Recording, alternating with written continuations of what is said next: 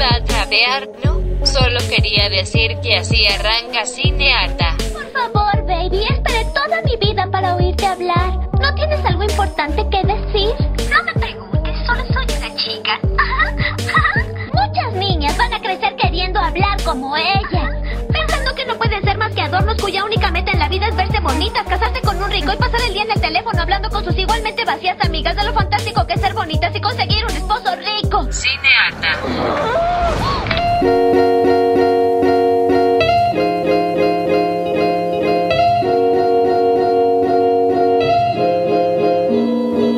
Aló, aló, aló. Mi nombre es Vito Andrada Y yo soy Natalia Ábalos. y esto es Cinearta. Siempre canto diferentes canciones. En, la- en mi cabeza la intro es diferente.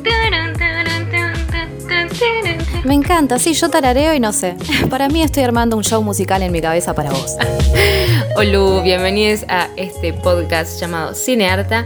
Hoy vamos a hablar de tres eh, productos audiovisuales bajo la misma temática. Nat, ¿quieres dar el trigger warning, por favor? Mm, vamos a empezar por un trigger warning para quienes no saben inglés. Es una advertencia simplemente de que vamos a estar tocando un tema quizás un poco delicado. Se va a hablar bastante de abuso sexual el día de hoy, pero también de y las cosas lindas, porque obviamente que estamos del lado del bien. Pero bueno, queremos dejarles este trigger warning porque quizás no es algo que quieran escuchar en cualquier momento, no es, no es para cualquier mood. Y bueno, si es algo con lo que preferirían no, no lidiar en esta situación, lo pueden dejar para después. Pero no se lo pierdan, por favor, porque acá venimos a hablar de cómo se tiene que tratar este tema. Exacto, vamos a estar hablando de Promising Young Woman, una joven prometedora, eh, que es como la película feminista de este 2021 recién arrancadito. Prometedora, prometedora, porque hasta me llegó a los Golden esta, ¿eh? Exacto. Así que si quieren escuchar sobre esta reseña,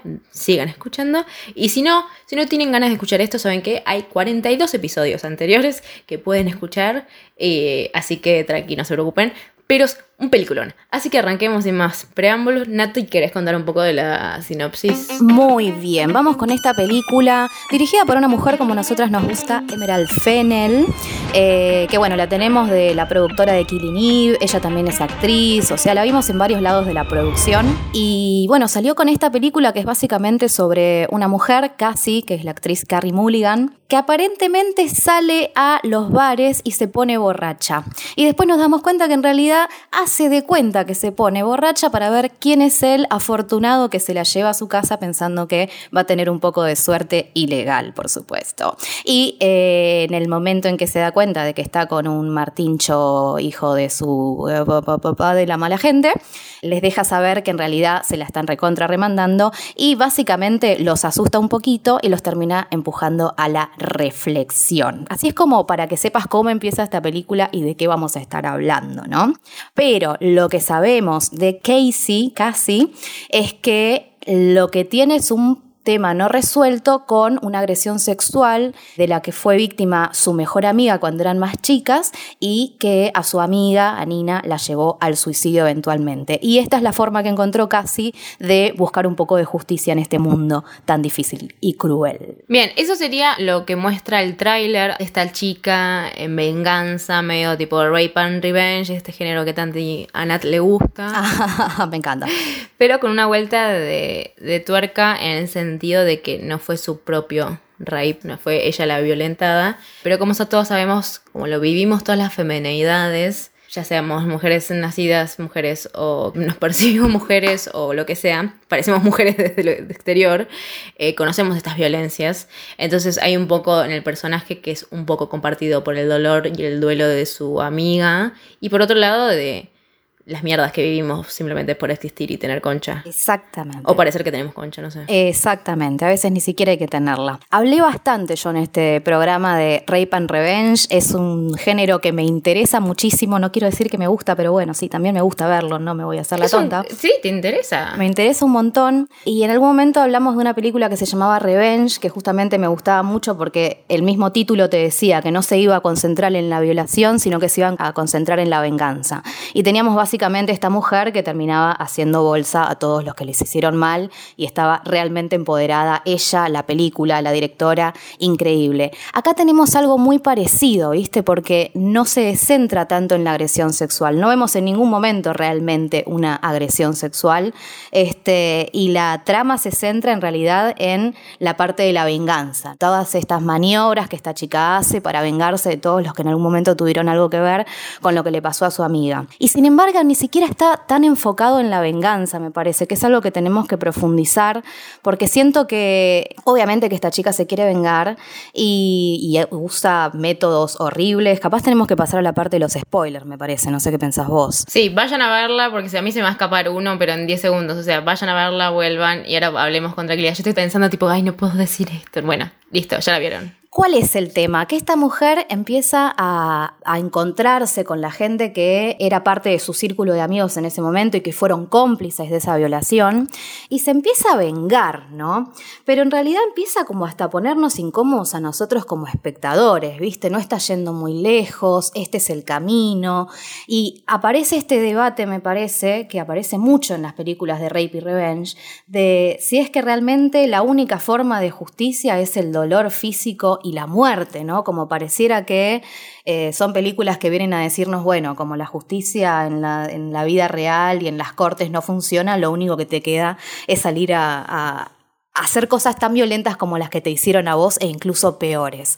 Entonces siento que que incomoda mucho, pero en última instancia está poniendo en jaque la idea del ojo por ojo, ¿viste? Como miren hasta dónde podemos llegar, miren qué otras alternativas hay, porque ella termina también buscando, no sé, como una triquiñuela ahí al final como para que la justicia se haga cargo. Ibas a decir vos. Yo creo que también la venganza que lleva el personaje de Cassie es más un resabio del dolor y de un duelo que claramente no finalizó, ni mental ni físico en ella. Siento que sí, te da a entender que la única manera de hacer justicia es por mano propia en algún punto y, hacer responsables a todos, digamos, a toda la cadena de responsables, digamos, desde lo más chiquito, que es, por ejemplo, el personaje de Alison Brie, que simplemente eh, no le creyó a Cassie cuando dijo que había sido violado y dijo, no, no puede ser, vos estabas ahí consciente y ella estaba tipo, bitch, no. Hasta, bueno, obviamente el agresor principal, sus amigotes y eventualmente... Eh, el gran como plot twist que es básicamente el chico este, que a mí la sensación que me dejó, vamos a, lo personal, ¿no? Eh, me dio ganas de romper todo y tipo crear una organización ilícita que se organice para matar femicidas. Que es básicamente la misma... ¿Cuántas veces pensé lo mismo? Sí, sí, sí. Pensé lo mismo y espero que todas nuestras escuchas le haya pasado lo mismo porque no me quiero sentir tan sola en esto, pero busquemos otra salida, sí se puede. Sí, es, buscar otra salida, pero yo me quedé con esa sensación como, ok, ¿dónde está ese grupo de Telegram para tipo cazar femicidas? Que es un poco, me hizo acordar un poco a una serie que no yo creo que la hablé, que es eh, Dietland, que es una serie creada Amazon y la cancelaron, que la subtrama era eso, era un grupo de chicas guerrilleras, si le querés poner algún tipo de contexto, que cazaban femicidas. Same, amiga, same. Como que últimamente, particularmente en el contexto de Argentina, nada ha mejorado en estos años y, re, ¿sabes qué? Me da las reganas, o sea, no se puede y no es legal, lo comprendo. Te terminas convirtiendo en el mismo monstruo, pero algún tipo de organización eh, tiene que haber, no sé, nos, nos deja muy desoladas, muy enojadas y esta película está perfecta en ese sentido de tipo, ¿qué haces? Sí, eh, justamente me, llamó mucho la atención como si bien está completamente atravesada por la venganza y el castigo a los que le hicieron mal, en realidad pareciera que es más una película sobre el trauma de la víctima, el trauma de Nina que fue violada y, se suicidó y el trauma también de su amiga que, que, bueno, a todos nos pasa, incluso si te pega un poquito de cerca, la verdad es que te sentís tocada. Y siento como que nunca a este personaje a la muestran como heroína, ¿viste? Porque es una mina que está realmente conflictuada, que está realmente atravesando lo que vos decís, algo que no pudo terminar de procesar, que tiene que ver con la falta de justicia, pero justamente la falta de justicia genera trauma. Y bueno, si nos traumatizan, chicos, pasan cosas malas. No, me encanta igual la idea de que los machos tengan miedo. Es algo que, tipo, quote, no me molesta. Em, esta idea de que no existe el we were just kids, o sea, como no existe el, bueno, éramos chicos y no nos dimos cuenta, no, chabón, tenías más pelos en la pierna que no sé qué, tipo, tenías 21 años y violaste a una piba en una fiesta. Y si tuvieses 14 también está mal, o sea, no, no importa la edad que estás, si le estás haciendo mal a alguien, está bueno eso, entender cómo, que nosotros ya lo sabemos, que los chabones se cubren el culo entre sí y que son cómplices, o sea, y que todo el laburo estamos haciendo nosotros diciendo, che, habla con tu amigo que por ahí es un violento de mierda, le está haciendo daño a alguien. Eh, y ese es el laburo, lo que al menos yo pienso, de los chabones, de los hombres con O, NB corta, eh, de hablar con sus amigos y ver qué está pasando ahí, que es el lugar donde no llegamos. Y a esto voy con que... Eh, el tráiler, yo tuve una teoría de que pensé que era una peli para chabones. Porque era como un tráiler medio sexy, medio Harley Quinn, ponele, por decir así, como muy colorido. eh, y era como bien Rape and Revenge, ¿entendés? Como que re podrían haber agarrado a chabones como público. Con un touch de acción parecía que eres Parecía ese que era de acción la película. Y si vos la ves, en realidad es un thriller. mm, Es dra- com- de- comedia negra, no sé. Es demasiado géneros. Y me parece que, que tengo un challenge. Les voy a comentar a nuestras, nuestros oyentes. Eh, si ustedes ven la peli con algún hombre, con O y NB corta, cuéntenos, etiqueten a su hombre y queremos que le lleguen a ellos las películas. Porque esta película, obvio que nos llegan a nosotros. eh, porque nada, está, es, es re para Y nosotros. estamos acá debatiendo de lo que ya opinamos y ya Claro, no sabemos estamos que diciendo nada opinamos. nuevo. eh, pero queremos que lleguen a, ese público, que además es una muy buena película en cuestión cinematográfica. La dirección está muy bien. Hay toda una teoría de color que está buenísima, que es como el azul es su pasado y cuando ella se empieza a sentir un poco mejor está todo rosa. No sé, hay como un montón de cosas, de cuestiones técnicas que, que a mí me, me gustó mucho. O sea, realmente me- como película, además de la temática, me gustó mucho.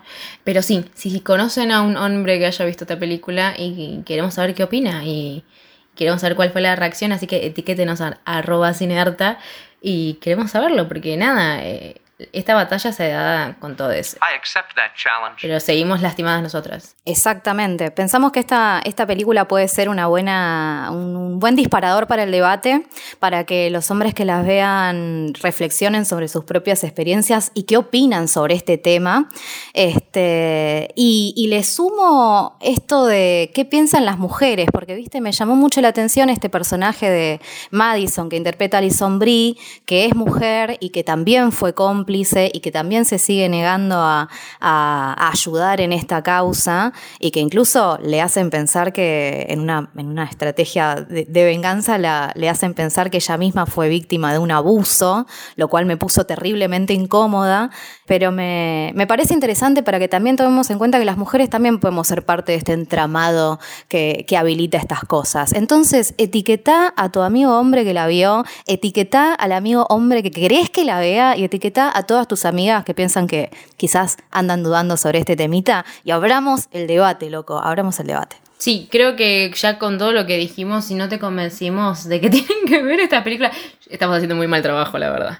No, realmente, eh, como película está muy bien, es incómoda, no hay nada gráfico, o sea, hicimos el trigger warning porque es todo un capítulo que vamos a hablar de estos temas, pero no hay nada gráfico. Nada. Eh, se siente el duelo de ellas y Karen Mulligan está muy bien en esta actuación, a mí me gusta mucho, es medio caricaturesca, pero me re gusta.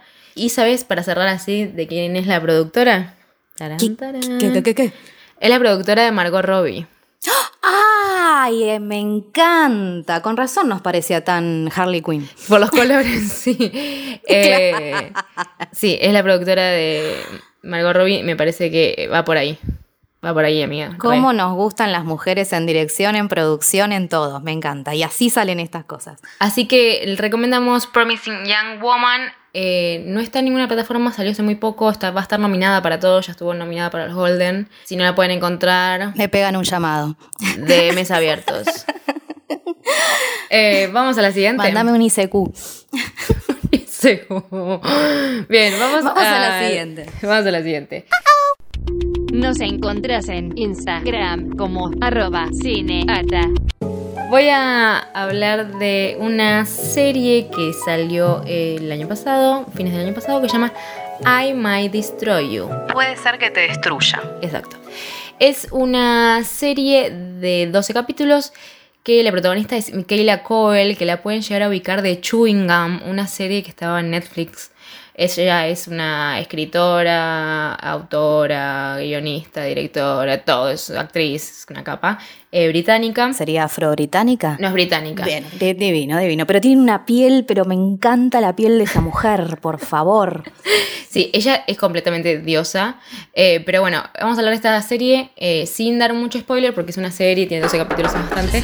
Pero básicamente habla de eh, el personaje de, de Michaela que sufre un abuso sexual dado a que la drogan en un boliche y ella como que se despierta en su cama y no se acuerda una goma. Cosas que suelen pasar, lamentablemente. Em, entonces es como la reconstrucción de algo que ella no recuerda y cada vez que lo recuerda es un dolor tremendo porque es, es recordar una mierda, básicamente.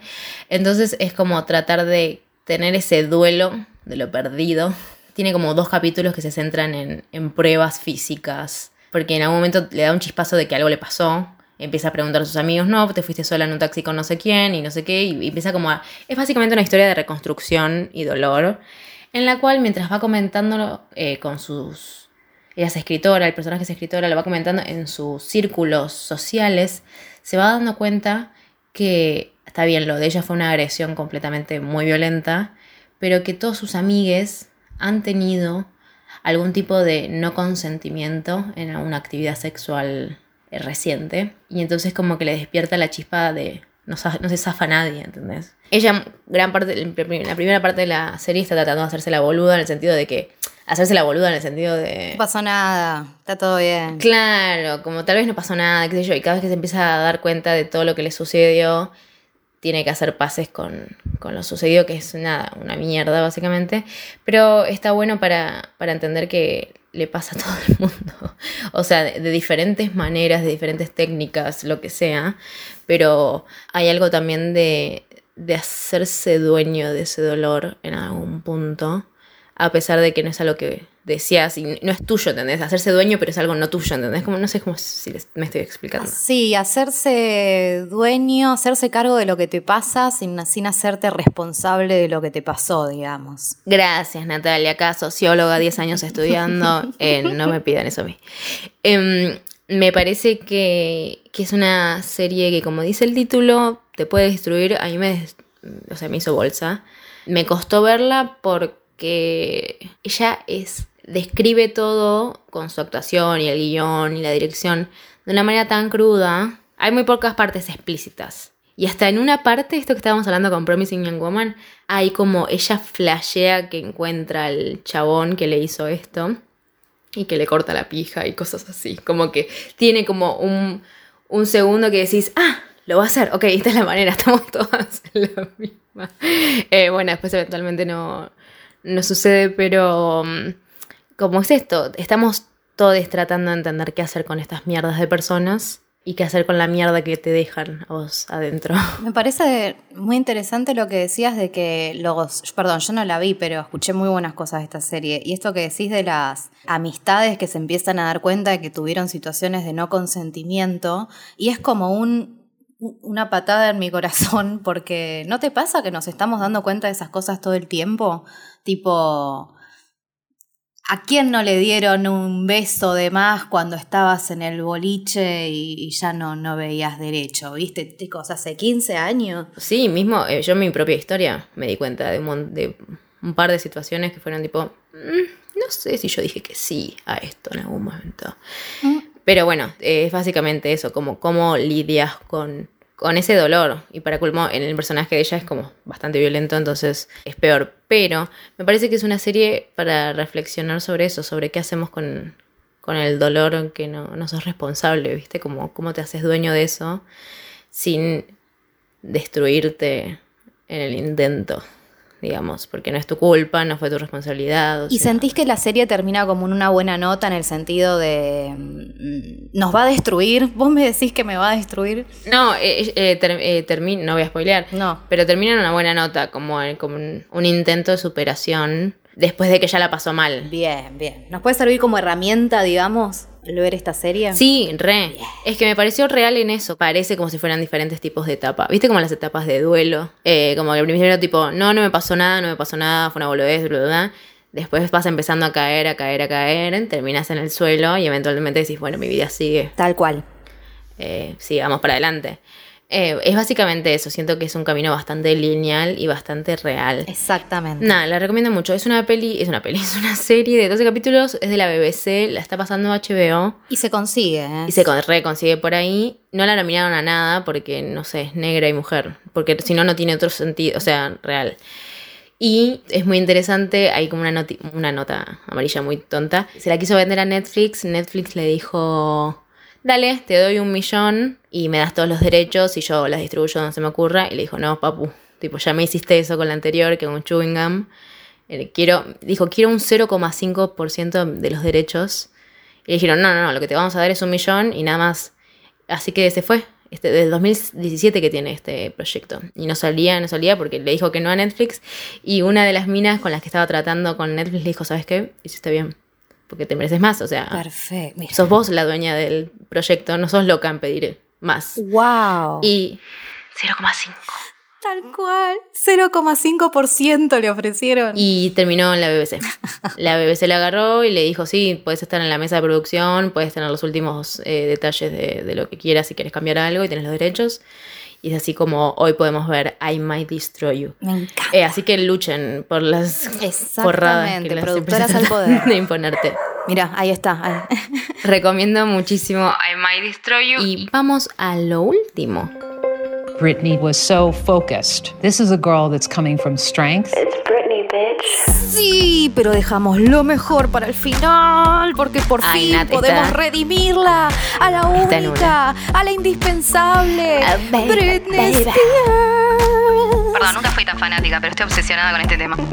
Estamos hablando de Framing Britney Spears. Es un documental que salió hace muy poco, eh, que se puede encontrar por ahí. Está medio complicado para encontrarlo, así que si ven un link, métanse, porque como que los están bajando. Yo la vi en YouTube y creo que a los dos días la bajaron ese link. Sí, tomen en cuenta que es el último episodio de una serie documental que, de- que se llama The New York Times Presents. O sea, a mí me, me- me- se me hizo mucho más fácil encontrarla cuando me di cuenta que era episodio de algo y no una película en sí. Y además, obviamente, garantía de calidad con el New York Times. Claro.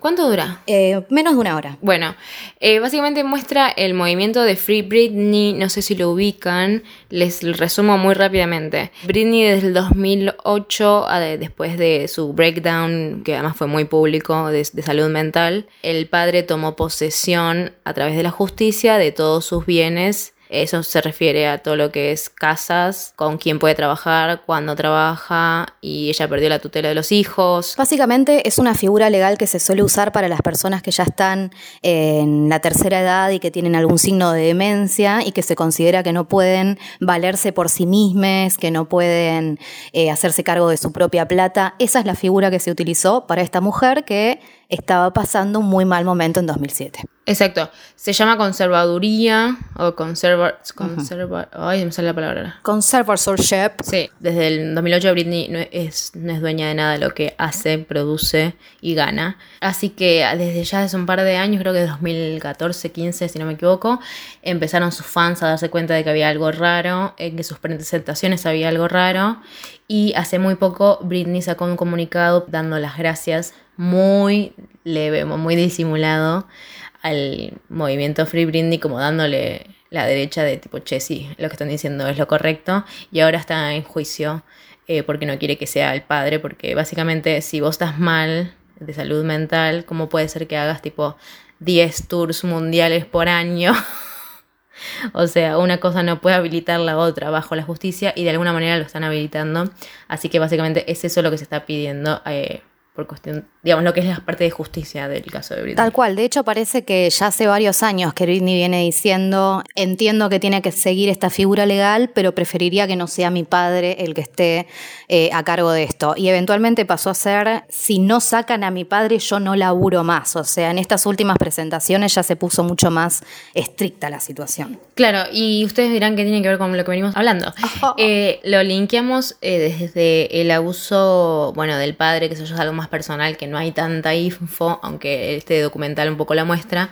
Eh, más que nada el abuso mediático que sufrió Britney eh, en los 2000, desde crear esta imagen de, de virgen sexy en algún punto, todo el tiempo metiéndose en su vida personal, el quilombo que tuvo con Justin Timberlake, el quilombo que tuvo con, su- con el padre de sus hijos, Federline. eventualmente perdiendo la tutela, como una sobreexposición, sobreexposición y explotación de lo que ahora ya no se ve tanto, que era todo lo que es los paparazzi y los programas de chimentos, digamos, muy de los 2000, que básicamente ella era carne y la iban a usar como se les cantara, pero ella también tenía una vida y así también sufrió, digamos. Todos sus problemas de salud mental y todo eso tienen que ver también con una explotación de...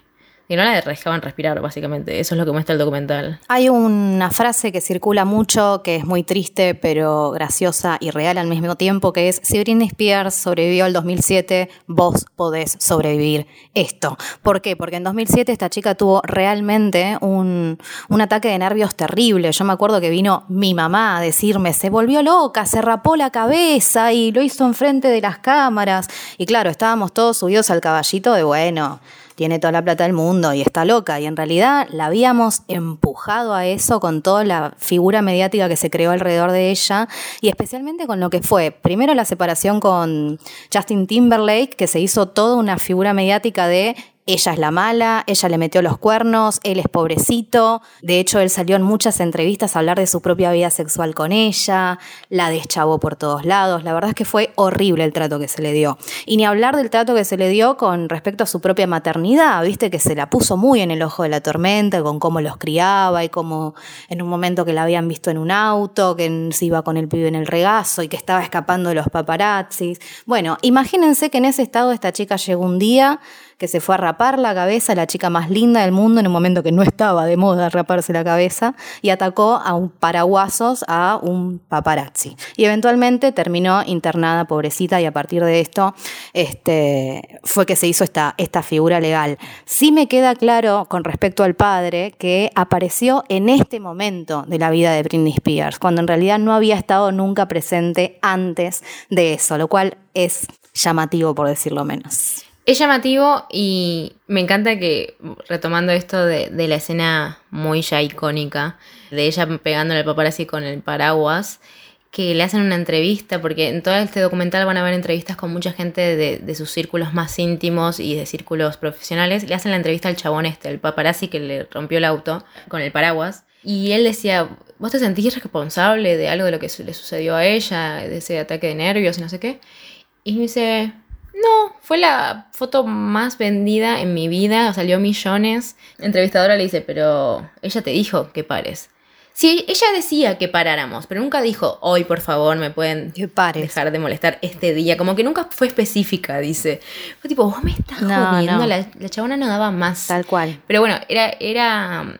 Siento que explica muy bien una situación cultural que era muy de los 2000. Que ahora medio como que la celebrity expone lo que desea en redes y ya no hay tanto paparazzi así como. Porque además garpaba eso, garpaba lo, lo no consentido. Exactamente. Y cambió un poco eso porque se tuvieron que empezar a resguardar. ¿Te acordás que hace un par de años tuvimos que se, se empezaron a repartir fotos que se habían robado de los celulares de las celebrities y estaban todos en bolas? O sea, eh, se empezaron a dar cosas muy jodidas con respecto a la vida privada de las estrellas es pública porque decidieron trabajar de eso. Sí, lo cual es, totalmente estúpido, pero está muy bien. Si, si quieren más info de este documental, de este, de, mejor de este movimiento que es Free Britney, me parece mega interesante. Que hace un par de meses y hace como un año parecía medio un chiste, pero bitch, es real. Y va a salir, parece que sale otro docu donde ella par- participa, porque en este documental no participa la familia. Al final dice, invitamos al padre de Britney, invitamos a la madre, a la hermana, nadie contestó. No Eh, participó. y al final dice, la invitamos a Britney, pero no sabemos si le llegan los mensajes. Porque además de toda esta parte económica que de, de abuso de parte del padre a través de la justicia, es que la mina no tiene redes sociales, o sea, las tiene, pero no las maneja ella. Y no tiene celular. Hay varias historias que están dando vueltas tipo por TikTok y por un montón de lados de que eso, de que ella no tiene ningún tipo de conexión con el exterior. Eh, y eso es falta de derechos, básicamente. Es una locura. Tal cual, tal cual. De hecho, es muy linda la, la, que muestran a dos chicas que empezaron a hacer un podcast como vos y yo, y que era justamente estoqueando el Instagram de Britney para ver si encontraban códigos secretos de que estaba queriendo ser liberada. Y sabes qué? Lo encuentran. Bueno. Véanlo, por favor, véanlo. Pero es que sí, es, es re importante como darle voz a la gente que no tiene derechos en este instante, como Britney, y que ahora hay un montón de gente que viste que le pidió disculpas. Hagamos un paréntesis. Mm. Eh, Justin Timberlake salió de pedir disculpas. Ajá, ¿y cómo se nos rió el culo? Se rió el culo eh, de todo sí, el sí, mundo. fue tipo, le pidió disculpas eh, a través de un posteo de Instagram. Ni siquiera estaba ni su cara ni su voz, era tipo un notas del celular. Un notas. pidiéndole disculpas a Britney por el tratamiento de su rompimiento y no haberse hecho cargo, qué sé yo. Y después a Janet Jackson, que básicamente le cagó la carrera cuando le sacó la parte del, ¿Te de la teta del traje y quedó totalmente expuesta. Ni pelota le dio en ese momento y después tampoco. Un tarado. Cerrando este tema, quiero que les quede muy en claro que estamos viendo eh, Allen versus Farrow. Nada, la voy a tirar, como sepan que lo estamos viendo, eh, si no saben de qué estoy hablando, es el documental que sacó, la serie documental que sacó HBO sobre el abuso de Woody Allen a su hija Dylan y sus comportamientos eh, violentos abusadores. Nada, no la podemos incluir porque vimos solamente el primer capítulo que acaba de salir. Apenas la terminemos, bitch, si con, a Woody Allen no lo cancelaron todavía, pero acá se le tiene que cerrar todo. Eso es lo único que voy a decir. ¿Querías decir algo, Nat? Sí, no, véanla, véanla, véanlas con nosotras, síganos porque ni bien se termine, las vamos, la, la vamos a hablar, chicos. Y solo quiero decir que aparece Mia Farrow después de años y años de no aparecer en público porque justamente la hicieron bolsa por este tema. Así que vamos, Mia, vamos. Bien, eh, entonces así es como terminamos este episodio. Espero que les haya gustado, espero que no haya... No fue nada explícito. Pero bueno, son cosas que a nosotras y a nosotros como grupo nos gusta hablar y discutir. Porque para hablar de los Golden Globes y hablar de, The Trial, los de Chicago 7, hay otros podcasts. Así que Exactamente. ustedes saben lo- lo- de qué vamos a hablar siempre. Así que les quiero dar las gracias por estar escuchándonos en esta nueva temporada. Son muchos capítulos ya que vamos haciendo y que sigan estando ahí escuchando a mí me pone muy feliz y que nos sigan escribiendo mensajes por Instagram eh, sobre sus opiniones y qué cosas tendríamos que ver y qué sé yo. eh, a nosotros nos pone muy contentos y nos hacen sentir que estamos siendo escuchados y no estamos solos. Así que nada, quería agradecerles. Siento que Oh. no todo el tiempo les agradecemos y era momento. Me encanta, me encanta. Extiendo el mismo agradecimiento, agradecida a vos de la vida, de haberte encontrado hermosa de la vida y de poder hacer este programa.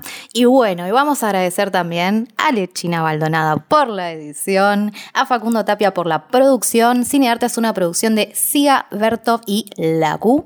No se encuentran en Instagram como arroba cinearta. Por favor, no dejen de escribirnos, mándennos emoticones, cositas lindas, recomendaciones. Desde acá les mandamos todos los mimos que existen en el mundo. Y esto ha sido... Cine harta.